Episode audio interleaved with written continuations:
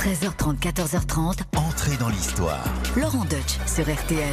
Bonjour, c'est Laurent Deutsch. Je suis ravi de vous retrouver pour un nouveau numéro d'Entrée dans l'histoire. Aujourd'hui, je vous emmène à la rencontre de la plus glamour des espionnes que l'histoire ait connue. Sexy, mythomane, croqueuse d'hommes, les adjectifs ne manquent pas pour la décrire. Le cinéma en a fait une espionne farouche sous les traits de Greta Garbo puis de Jeanne Moreau. La France, où elle avait commencé sa carrière de danseuse, l'a condamnée à mort en 1917. Bref, un destin hors norme. Mais cette créatrice du striptease moderne était-elle une espionne de haut vol ou une simple courtisane sans autre maître que l'argent et l'amour? La légende et la réalité se confondent. Ces quatre syllabes exotiques forment aujourd'hui le nom d'un mythe. Vous l'avez deviné Je vais vous parler de Mata Hari. Alors suivez-moi et entrez dans l'histoire sur RTL. Laurent Deutsch sur RTL. Entrée dans l'histoire. Bienvenue à Paris en décembre 1916. L'hiver s'annonce très froid. Les vivres s'épuisent pendant que les soldats s'enlisent dans la boue des tranchées. La France ne supporte plus la violence de la guerre. Les soldats sont partis la fleur au fusil en 1914. Beaucoup pensaient être rentrés pour Noël. Pendant que les hommes sont au front, les femmes assurent les arrières. Elles travaillent dans les champs, conduisent des trains, font tourner les halles, le ventre de Paris où le rutabaga remplace le blé. La vie est dure pour tout le monde. Ou presque. Une petite élite composée de riches oisifs et d'artistes continue à s'amuser, à boire et à sortir dans les bars des hôtels branchés. Ces gros privilégiés sont pas trop vus d'un bon œil par la plupart des Français, et encore moins par ceux qui luttent pour la France, pour la mère patrie.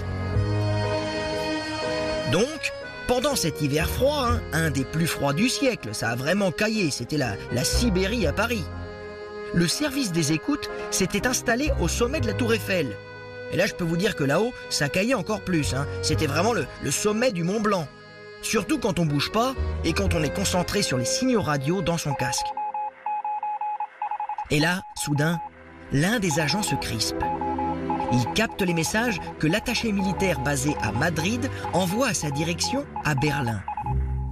Il est question du retour en France de l'agent H21 et de sa rémunération. Un espion allemand en France Un espion qui se déplace entre l'Espagne, l'Allemagne et la France Est-ce que le H de H21 ne ferait-il pas référence à une certaine Hollandaise en tournée internationale? Est-ce que H21 pourrait être tout simplement la célèbre Mata Hari? Avant d'en arriver à cette conclusion, on rembobine. Nous voilà 40 ans plus tôt à Leeuwarden en Hollande. Adam Zelle est un riche marchand de mode et de fanfreluches. Il est un peu exubérant. Le 7 août 1876, sa femme Anthieu vient d'accoucher de leur premier enfant, Margaretha Gertruida, née sous le signe du lion, ou plutôt de la lionne. Papa est complètement gaga de sa petite fille au teint bronzé et aux épais cheveux noirs. À coup sûr, il y en a une dans la famille qui a fauté avec un bellâtre des Indes néerlandaises parce que la gamine ressemble plus à une petite eurasienne qu'à une hollandaise blonde et blanche.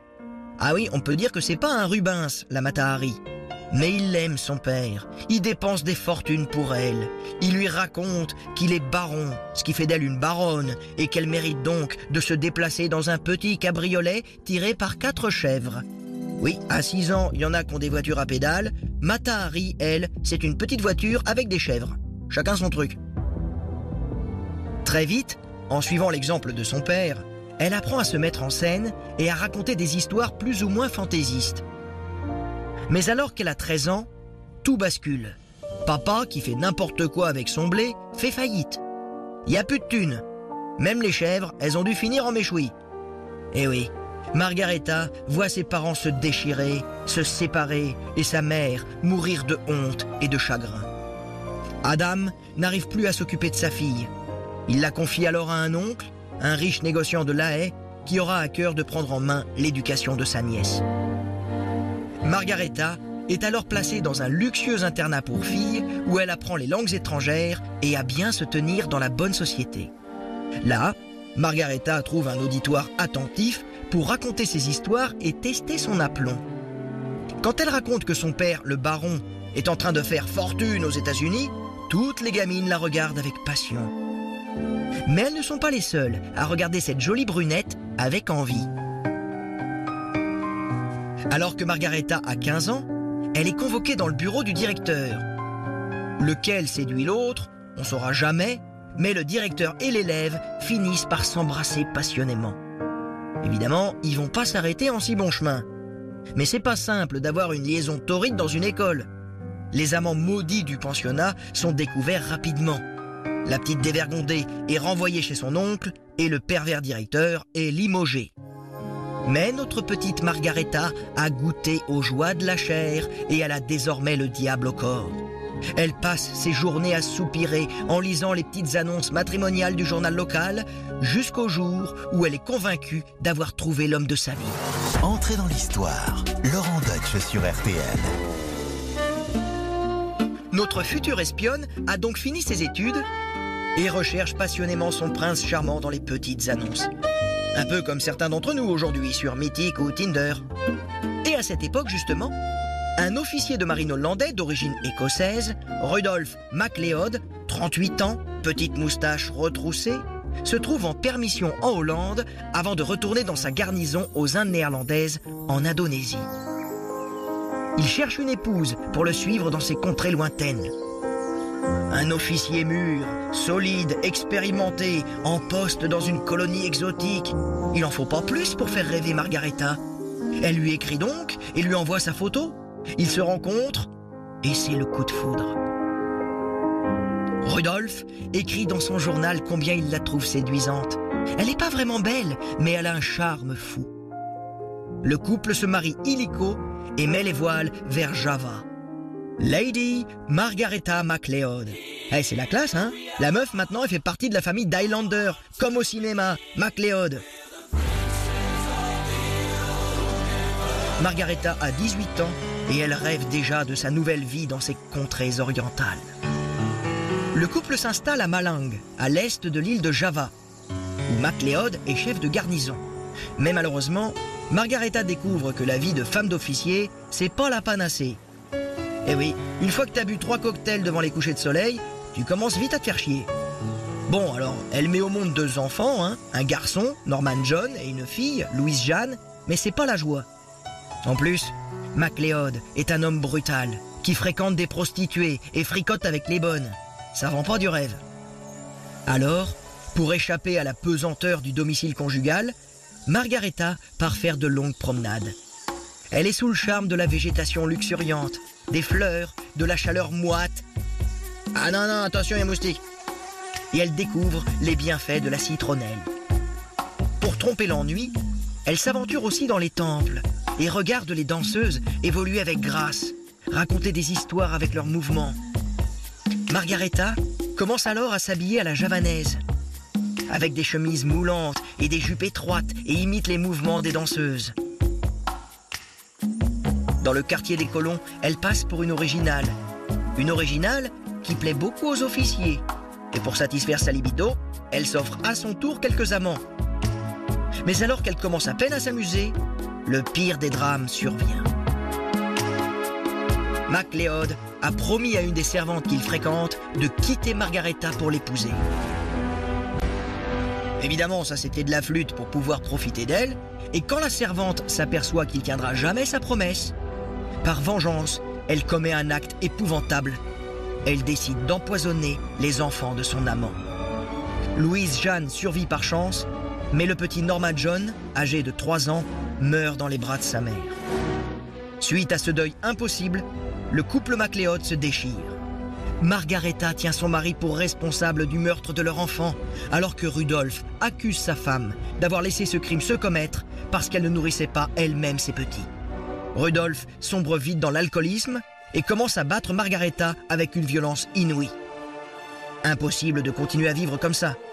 Margaretha prend ses clics et ses claques et rentre en Europe. Le couple divorce MacLeod se débrouille pour obtenir seule la garde de sa fille et couper les vivres à son ex-femme. Entrez dans l'histoire. Laurent Deutsch sur RTL. Margaretha, qu'on ne connaît donc pas encore sous le nom de Mata Hari, a 26 ans, elle est divorcée et ruinée. Elle revient d'Indonésie traumatisée par ce premier mariage, mais souhaite ardemment continuer à vivre dans la haute société. Mais à l'époque, quand on est une femme seule, sans relation, l'ascenseur social monte pas bien vite. hein. Alors, Margaretha prend une décision radicale. Elle décide de se prostituer, mais attention, hein, pas question de faire le trottoir. Avec ses dernières économies, elle part à Paris, la ville galante de l'Europe, hein, comme on disait à l'époque.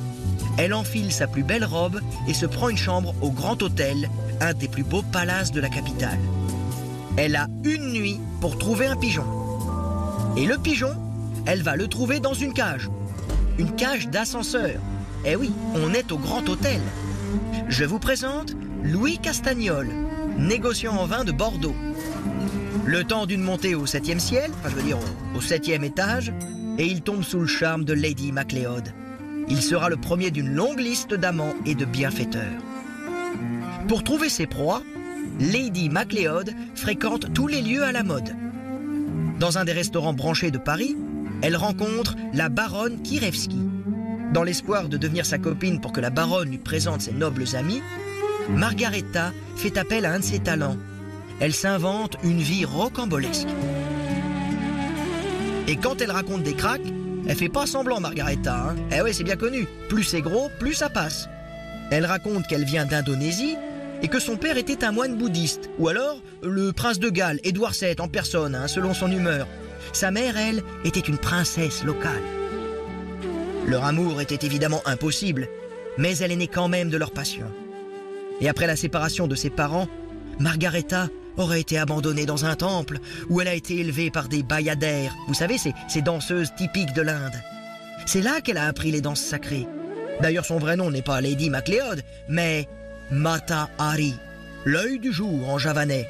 Oui, je vous le redis en roulant les airs. Mata Hari. C'est comme ça qu'on disait, Mata Hari. Le dites bien, parce que ça sinon ça veut dire euh, file-moi du pain. Mata Hari. Ah oui, c'était une sacrée mytho, Mata Hari. Mais ça marche. La baronne Kirevski gobe tout.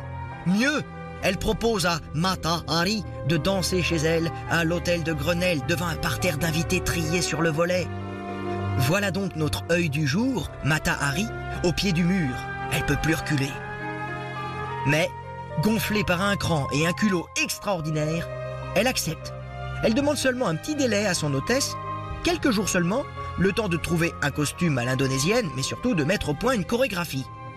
Le soir de son premier show, Mata Hari mystifie tous les invités de la baronne Kirevski, surtout un qui est particulièrement subjugué par son show. Suite à son numéro, l'homme lui fait une proposition qui va changer sa vie. Ce monsieur, c'est Émile Guimet. Vous savez le musée Guimet à Paris? Oui, oui, c'est lui. Eh bien, Guimet, qui alors est propriétaire du musée d'art oriental, veut la payer pour faire un show unique dans la bibliothèque ronde de son établissement. Cette fois, le tout Paris sera invité. Mata Hari saisit sa chance. Elle travaille d'arrache-pied pour créer un spectacle jamais vu. Ce soir de 1905, les invités d'Émile Guimet ont pris place dans la rotonde du musée décoré en temple hindou. Une superbe statue de Shiva trône au centre de la pièce. Soudain, une musique exotique fait vibrer l'air. Tous les invités retiennent leur souffle en voyant entrer la belle danseuse coiffée d'un diadème de pierreries. Ses voiles flottent autour d'elle. Mata Hari se met à danser lascivement. Sa danse est une offrande au dieu Shiva. Elle lui offre ses voiles dans l'espoir de retrouver son amour perdu. Un premier voile est déposé au pied de la statue, puis un autre, et encore un autre. Au final, Mata Hari, un peu essoufflée, mais plus sensuelle que jamais, pose nue devant Shiva. Les invités d'Émile Guimet viennent de voir, sans le savoir, le premier spectacle de striptease donné à Paris. Frissonne dans l'assemblée. Mais c'est pas du voyeurisme, hein Non, non, non, c'est de l'exotisme, bien sûr. Ouais, il a bon dos, l'exotisme. Enfin bref, la carrière de Mata Hari est lancée. Striptease, d'accord, mais souvenez-vous, Margareta, c'est la reine de l'arnaque. Mata Hari, elle enlève jamais son soutien-gorge de métal. Elle raconte qu'un amant jaloux, en Inde, lui a arraché un téton à coups de dents et qu'elle ne veut pas montrer sa cicatrice. La réalité est-elle un peu plus prosaïque Elle a des toutes petites meules, enfin elle a des tout petits seins. D'ailleurs, un jour, un peintre pour lequel elle posait s'était moqué de sa poitrine.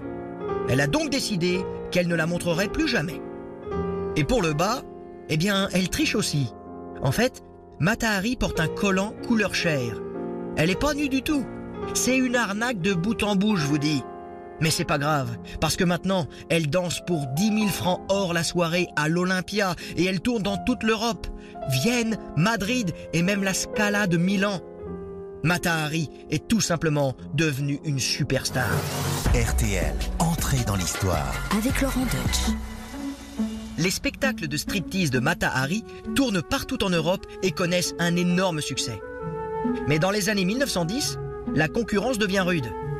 Toutes les danseuses se mettent au striptease et même l'écrivaine Colette se dénude sur scène dans ses pantomimes. Matahari, un peu vieillissante, est sur le déclin. Et puis en plus, euh, les concurrentes, elles ont pas toutes un soutif en métal. Elle passe alors des grandes scènes parisiennes au bordel huppé où elle se vend après un spectacle improvisé à des vieux fans libidineux. Là, c'est tout de suite un peu moins glamour. Et puis, la Première Guerre mondiale éclate. Alors, elle rentre en Hollande.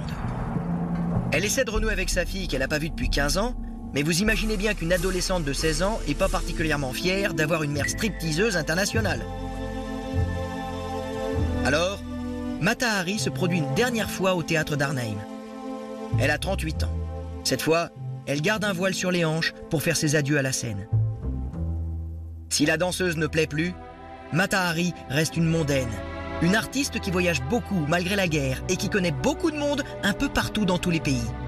Et c'est pour cela qu'elle est approchée au cours de l'année 1915 par Karl Kramer, le consul d'Allemagne aux Pays-Bas. Et c'est là que sa carrière dans le renseignement va démarrer. Il lui propose 20 000 francs payés d'avance pour une information intéressante. 20 000 francs pour un renseignement? Alors ça, ça en fait des robes et des nuits dans les hôtels de luxe. Honnêtement, travailler pour l'Allemagne, Matahari s'en fiche. Elle ne pense qu'aux 20 000 francs. 20 000 francs pour du blabla, c'est trop facile. Enfin, c'est ce qu'elle croit. À la demande des Allemands, Matahari, ou H21, son nom de code, retourne s'installer à Paris. Nous sommes en 1916. Cette année est décisive sur le champ de bataille. On est dans la phase de la guerre de position. Les tranchées s'organisent comme des fortifications.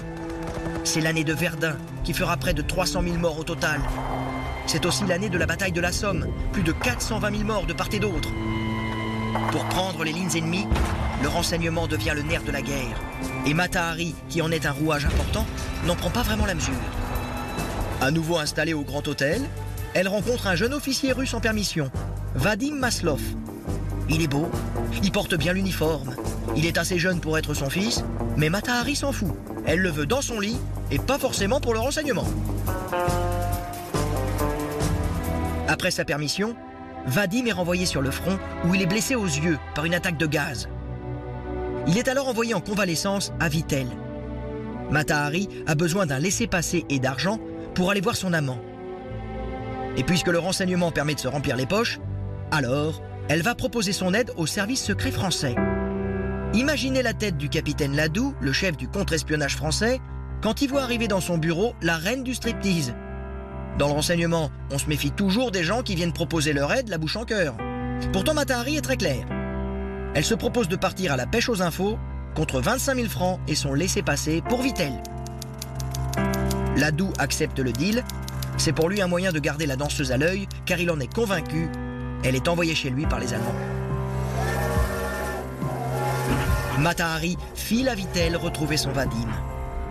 Dans le train, elle s'empresse de jeter par la fenêtre les bouteilles d'encre sympathique que Ladoux lui a données pour lui écrire. Ah bah non, ouais, imaginez que ça s'ouvre et que ça tâche ses belles robes. Non, ça serait une catastrophe, ça c'est pas possible. Allez, hop, hop, hop, hop, dégage les trucs du renseignement, on s'en fout, on verra ça plus tard. Arrivé à Vittel, Matahari demande à voir Vadim Maslov. Les infirmières conduisent donc auprès du malade celle qu'elle pense être sa mère. Et quelle surprise quand elle la voit embrasser à pleine bouche le gamin à moitié aveugle.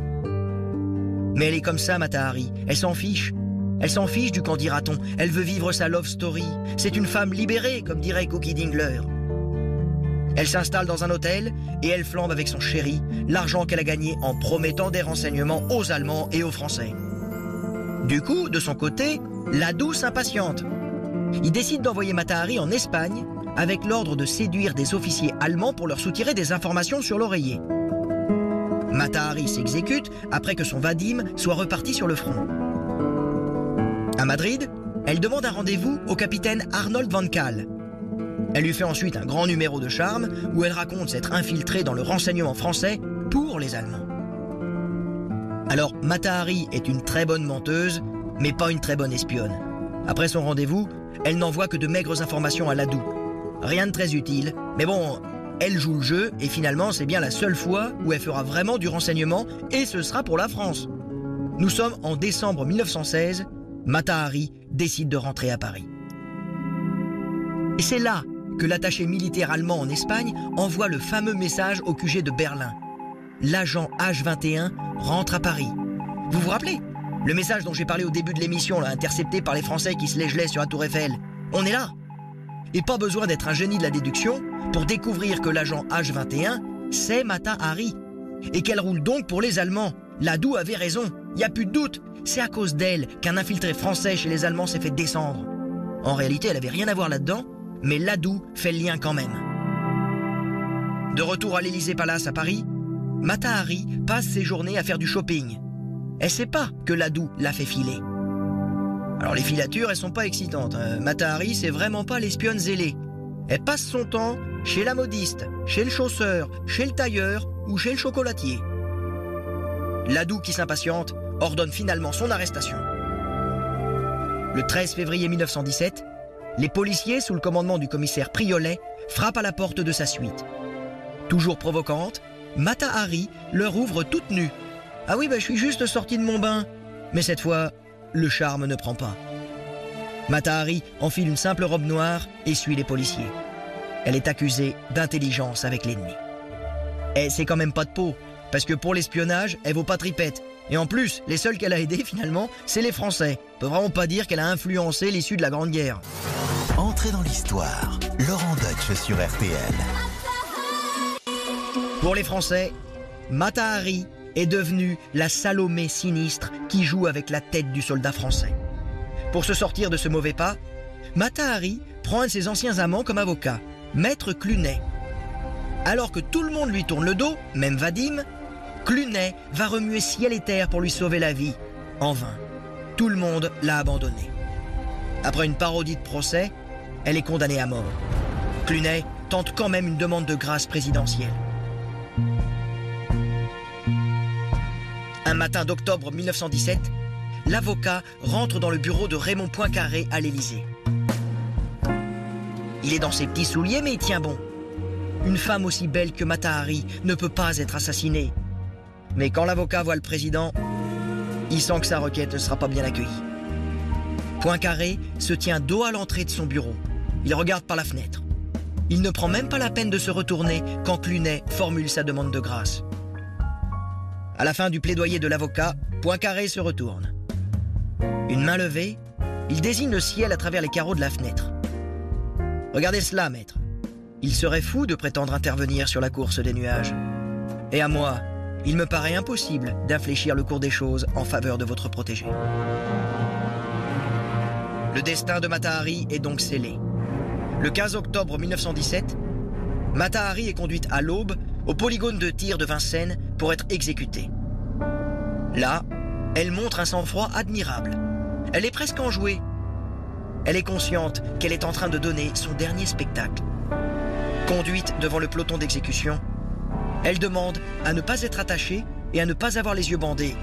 Ah oui, elle va pas s'enfuir sur ses petits talons, ne soyons pas ridicules. On lui noue quand même une corde pour la retenir à la taille par principe. Matahari sourit. Elle lance un baiser de la main dans la foule. Les mauvaises langues diront qu'il était pour les soldats, alors qu'il était destiné à Sœur Léonide, la religieuse qui a veillé sur les derniers jours de la danseuse en prison. Enfin, Matahari s'écrie avec un aplomb déconcertant Messieurs, je suis prête. Elle aurait même rajouté cette phrase devenue célèbre Quelle étrange coutume des Français que d'exécuter les gens à l'aube. Les douze militaires la mettent en joue.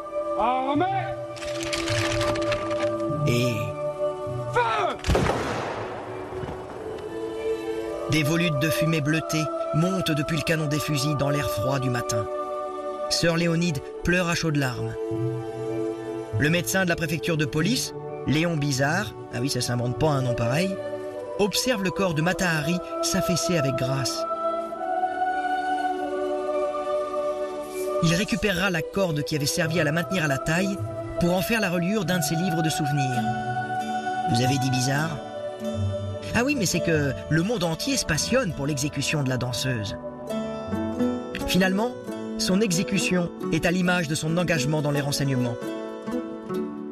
C'était un grand rôle, comme au théâtre, comme au cinéma. Elle a jamais vraiment pris la mesure de ses actes, ce qu'elle voulait surtout. C'était pas prendre une part dans la grande guerre pour tel ou tel pays, mais c'était vivre la grande vie dans les palaces parisiens alors que la mort emportait des millions de Français au champ d'honneur. C'est pour ça qu'elle est devenue le bouc émissaire des Français. On tue avec elle le symbole d'une femme étrangère, légère, dénuée de tout patriotisme, qui s'offre indifféremment à tous les hommes, à tous les soldats et à tous les espions pour de l'argent, pour vivre euh, dans l'écume. Matahari voulait faire de sa vie un spectacle. Faut quand même reconnaître qu'elle a bien soigné son final. Laurent Deutsch sur RTL, entrée dans l'histoire. Nous voici de retour en studio après ce portrait de Matahari. Et pour en parler, j'ai la chance d'avoir à côté de moi un historien du renseignement, un spécialiste des services secrets. C'est monsieur Rémi Coffer. Bonjour Rémi. Bonjour. Donc merci d'être avec nous. Première question que j'ai tout de suite envie de vous poser. Euh, Est-ce que vous avez trouvé ce portrait euh, ressemblant de Matahari? Oui, c'est assez vrai sur le plan individuel, mais je pense qu'il y a tout le contexte. En 18, on aura euh, 1 400 000 morts, les Allemands 1 million 9, les Autrichiens seront hongrois 1 million, les Anglais 650 000. C'est une boucherie. Ouais, ouais. Et nos aïeux souffrent énormément dans les tranchées. Et vous avez cette femme qui est à l'arrière, qui ne devrait pas se mêler de ses affaires puisqu'elle est hollandaise, c'est-à-dire neutre. La Hollande est neutre à l'époque. Qui se mêle de ses affaires d'espionnage par pas du gain, dont le charme va un peu en déclinant et qui est prête justement à faire du renseignement. Elle en fait pour tout le monde à la fois. Le problème, c'est que tout le monde sait que c'est une agente double, triple. C'est-à-dire que tout le monde lui refile des tuyaux crevés et qu'elle n'a, en tant qu'espionne, en tant que mythe, comme ça émoustille les messieurs, euh, qu'elle n'a un certain intérêt, mais en tant qu'espionne, elle est nulle, elle est archi nulle, c'est zéro pointé. Elle, elle se donnait au plus offrant pour son intérêt personnel et c'est tout. Il n'y a aucune idéologie, aucun militantisme, quoi. Ah non, pas du tout. Aucun patriotisme, ouais. rien, rien, du tout. Donc Rien voilà, ça tout. explique un petit Rien peu mieux les choses. c'est- une demi-mondaine. euh, Voilà pourquoi tant de haine euh, envers elle en 17 euh, pour son procès. Et finalement, on avait besoin de faire d'elle quelque part un, un exemple. Elle faisait partie de ce qu'on appelait vraiment ces planqués de l'arrière qui étaient détestés et qui prenaient pas la, mesure de la souffrance qu'il y avait autour. À titre d'exemple, elle pouvait pas passer à travers les mailles du filet. Ben, c'est exactement ça. C'est-à-dire que nous sommes en 1917, ça fait trois ans et demi que ça dure. On comprend que ça va durer. Et il y a un espèce de mouvement, il y a déjà eu un espèce de mouvement de révolte en 1915. Et là, de nouveau, en 1917, il y a ce qu'on a appelé improprement des mutineries. Bon, disons tout de suite, c'est pas des mutineries, parce que les mutineries, on commence par prendre le capitaine. Là, à, à part deux ou trois officiers un peu molestés, il n'y a rien du tout. C'est un abandon de poste, c'est une, une grève. Oui, les types des- en ont marre. c'est des gens qui grève. refusent d'avancer, quoi. Ils, Ils font y grève, ils y font grève, ils font grève, ils s'en vont, ils quittent leur poste, ils veulent rentrer dans leur, dans leur village. 100 000 à peu près, sur quand même 2 millions de poilus. Donc ça, mais l'état-major s'inquiète. Et pourquoi est-ce que certains de nos aïeux abandonnent les tranchées? Parce que des bruits courts, comme vous le disiez, sur les planqués à l'arrière. Matahari, elle est la cible, elle est cette cible qui est détestée et euh, Ben- on, on comprend mieux pourquoi elle pouvait pas, elle pouvait pas être graciée par Poincaré. Si vous voulez, à l'arrière, euh, le mythe des gens de l'arrière, des planqués, des embusqués, il y en a, il y en avait, mais il y en avait pas tant que ça. Mais dans les tranchées, qu'est-ce que vous avez à faire avec vos camarades? Va vous parler de ce qui se passe à l'arrière. Il paraît qu'il y a des planqués qui tournent autour de toutes les filles. Alors qu'est-ce que va faire euh, ma mère? Qu'est-ce que va faire ma sœur? Qu'est-ce que va faire Ma ma, femme, fiancée, ouais. ma, ma femme, etc. Et l'état-major qui est conscient du fait qu'il faut les reprendre en main, l'état-major, c'est notamment Pétain. C'est le sauveur de Verdun, surtout c'est celui qui est un peu plus humain. C'est-à-dire que sur ces 100 000 euh, abandons de poste, il y en a euh, 50 qui seront euh, fusillés. Alors c'est terrible pour eux, mais c'est pas énorme. Et oui, ça n'a pas été systématique surtout. En 14-18, on aura 600 ou 650 fusillés. Oui, par rapport aux pertes, c'est... Oui, bah, les Allemands, pendant la, la, Seconde Guerre mondiale, 30 à 40 000 fusillés. On se dit, il faut les reprendre en main moralement. Et le mieux, c'est de faire savoir à ces poilus que on fait régner l'ordre moral à hmm. l'arrière. Le désordre moral est incarné par cette femme, entre guillemets, de mauvaise vie, qui a des amants. En plus, une étrangère. Etc. D'accord. Mais je vous signale qu'on a déjà fusillé quatre Françaises à l'époque. Mais celle-là, surtout, on va transgresser. Il y a un tabou, on ne montre pas d'image des femmes fusillées. Mais là, on le fait savoir par une photo. Ah oui, on le montre. Euh, Cette fameuse photo, on voit Matahari avec son, son chapeau, son voile de, de, gaz devant le visage, au milieu du peloton d'exécution. Je pense que ce qui n'était pas pour lui déplaire. Elle voulait vraiment réussir sa fin. C'était son dernier rôle. Elle s'est d'ailleurs conduite assez courageusement à ce moment-là. Eh, merci Rémi. Donc on a bien compris que Matahari, c'était vraiment une espionne euh, malgré elle. Et par contre, et comme je vous ai sous la main, on va en parler. Surtout que c'est un petit peu d'actualité puisqu'on vient d'annoncer qu'elle allait être panthéonisée très prochainement. C'est Joséphine Baker. Ah oui. On va revenir euh, là-dessus juste après une petite pause, si vous le permettez. RTL, dans l'histoire. Avec Laurent Deutsch. Nous voici de retour euh, en compagnie de Rémi Coffer, toujours pour évoquer Matahari et plus largement les agents secrets, l'espionnage. Je rappelle que vous êtes historien du renseignement, spécialiste des services secrets. D'ailleurs, votre dernier livre, Les femmes de l'ombre, hein, ces, ces, espionnes qui ont eu un, grand rôle à jouer. Donc là, on parle pas de Matahari, mais par contre, il y a une autre euh, personnalité hyper connue. Là, on est euh, dans la deuxième, durant la deuxième guerre mondiale. C'est une star du music hall. On la connaît c'est comme ça, mais elle a eu aussi euh, un grand rôle dans les euh, services secrets, dans, l'espionnage. C'est Joséphine Baker. Et vous en parlez dans votre livre. Tout à fait. Alors, Joséphine Baker, euh, c'est effectivement le titre même de femme tellement dans l'ombre qu'il est, que son rôle pour les services secrets français est très peu connu. Alors, comment ça se passe? Nous avons un service de renseignement qui s'appelle service de renseignement. C'est un service militaire. Nous sommes en 1939, guerre avec l'Allemagne, et Josephine Baker, qui est d'origine euh, américaine, se présente d'elle-même au service de renseignement en disant si je peux être utile à quelque chose, eh bien ça sera très volontiers. Donc c'est un très bel acte quand même au service de la France. Matahari avait pas dit autre chose. Hein. Euh, elle était allée voir les Français de la même manière. Hein. Oui, mais pour du pognon. D'accord. Pour du pognon. Là, il y a une vraie idéologie. Josephine Baker, c'est une manière de rendre à son pays d'accueil ce qu'il lui a donné. Ils sont tout à fait heureux.